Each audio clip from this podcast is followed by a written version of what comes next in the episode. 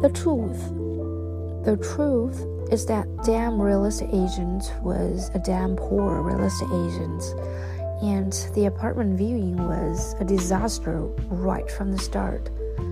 If the prospective buyers couldn't agree about anything else, they could at least agree on that because nothing unites a group of strangers more effectively than the opportunity to come together and sigh at a hopeless case.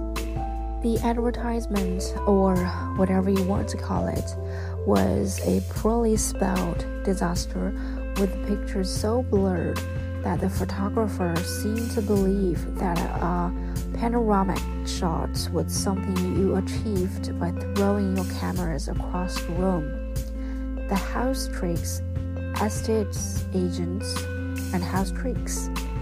It said above the dates, and who on earth would get it into their head to hold an apartment viewing the day before New Year's Eve? And there were scented candles in the bathroom, and a bowl of flames on the coffee table. A brave effort by someone who seemed to have heard about apartment viewings but had never actually been to one.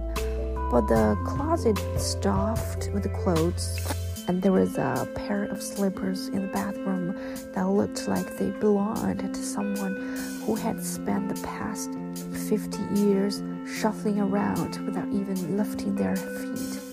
And the bookcase was packed and not even color coordinated, and there were even more books piled up on the window sills and the kitchen table. The fridge was covered with yelling drawings produced by the owner's grandchildren. Zara had been to enough viewings by this point to be able to spot an amateur. A viewing should make it look as if no one lived in the apartment, because otherwise only a serial killer would want to move in and our viewing should uh, make it look as if anyone could potentially live there. People don't want to buy a picture, they want to buy a frame. They can handle books in a bookcase, but not on the kitchen table. Perhaps Zara could have gone up to the real estate agent and point that out. If only the real estate agent hadn't been a human being, and if only Zara hadn't hated human beings especially when they spoke. Instead, Zara did a circuit of the apartment, trying to look interested in the way she had seen people who actually wanted to buy apartment looks. That was quite a challenge for her, seeing as only someone on drugs who collected a fingernails clipping could have possibly be interested in living in this particular apartment. So when no one was looking in her direction, Zara went out onto the balcony, stood by the railing, and stared off toward the bridge until she started to shake uncontrollably. The same reaction as always, time after time for the past 10 years. The letter she had never opened lay in her handbag, and she had learned to cry almost without tears now for uh, practical reasons. The balcony door was ajar and she could hear voices, not just in her head, but um, from inside the apartment. Two married couples were uh, wandering about, trying to ignore all uh, the rather ugly furniture and instead visualize their own really ugly furniture in its place. The older couple had been married for a long time, but uh, the younger couple seemed to have only gotten married recently. You can always tell by the way people who love each other argue. The longer they have been together, the fewer words they needed to start a fight. The older couple were called Annalena and Roger. They had been retired for a few years now but clearly not long enough for them to have gotten used to it. They were always stressing about something, but uh, without having anything they truly needed to hurry for.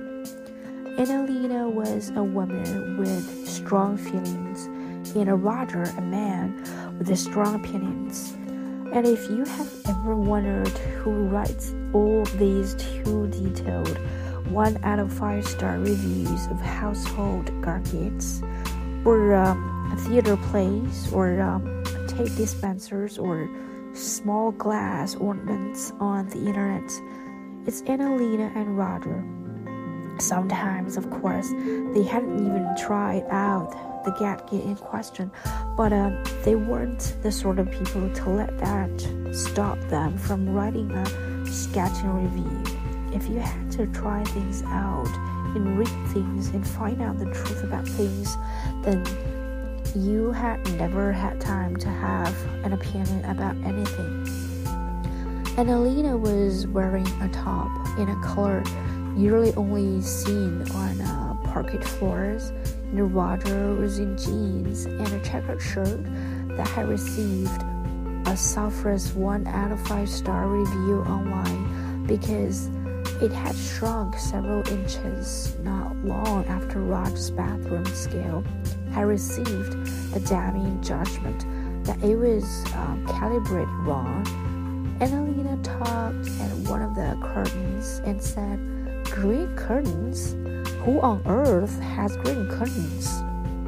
Honestly, the things people do these days. But maybe they are colorblind or Irish. She didn't say that anyone in particular, she had just fallen into the habit of thinking out loud, seeing as that seemed appropriate for a woman who had gotten used to the fact that no one listened to her anyway.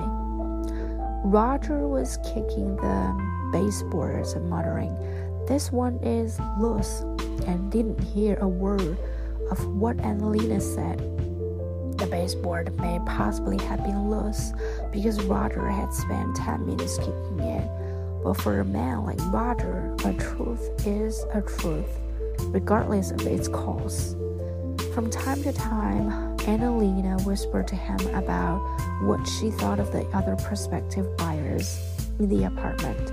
Sadly, Annalena was about as good as whispering as she was at thinking quietly. It was pretty much the sort of a shouted whisper that is the equivalent of a fart in an airplane that you think you won't be noticed if you let it out. A little bit at a time. You never manage to be as discreet as you imagine. That woman on the balcony, Roger, what does she want with this apartment? She's obviously too rich to want it. So, what is she doing here? And she still got her shoes on.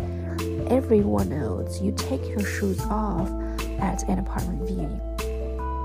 Roger didn't answer Annalena glared at Zara through the balcony window as if Zara were the one who had farted. And then Annalena leaned even closer to Roger and whispered, And uh, those women in the hall, they really don't look like they can afford to live here, do they? At this, Roger stopped kicking the baseboard, turned toward his wife, and looked her deep in the eye. Then he said four little words that he never said to any other woman on the planet. He said, For God's sake, darling. They never argue anymore, unless perhaps they argue all the time. When you have been stuck with each other long enough, it can seem like there's no difference between no longer arguing and no longer caring.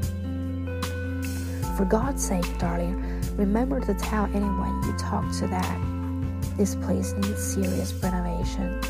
That way, they won't want to put in an offer, Roger went on. Annalena looked confused. But, um, that's good, isn't it? Roger sighed. For God's sake, darling, good for us, yes, because we can do the renovations. But, um, the others, you can tell from miles off that none of them knows a thing about renovation. Annalena nodded, wrinkled her nose, and sniffed the air demonstratively. There's a definite smile of damp isn't there? Possibly even mold. Because Roger had taught her always to ask a real estate agent that question loudly so that the other prospective buyers would hear and be worried. Roger closed his eyes in frustration. For God's sake, darling, you're supposed to say that to the realtor, not me. Wounded, Annalena nodded, then thought out loud, I was just practicing.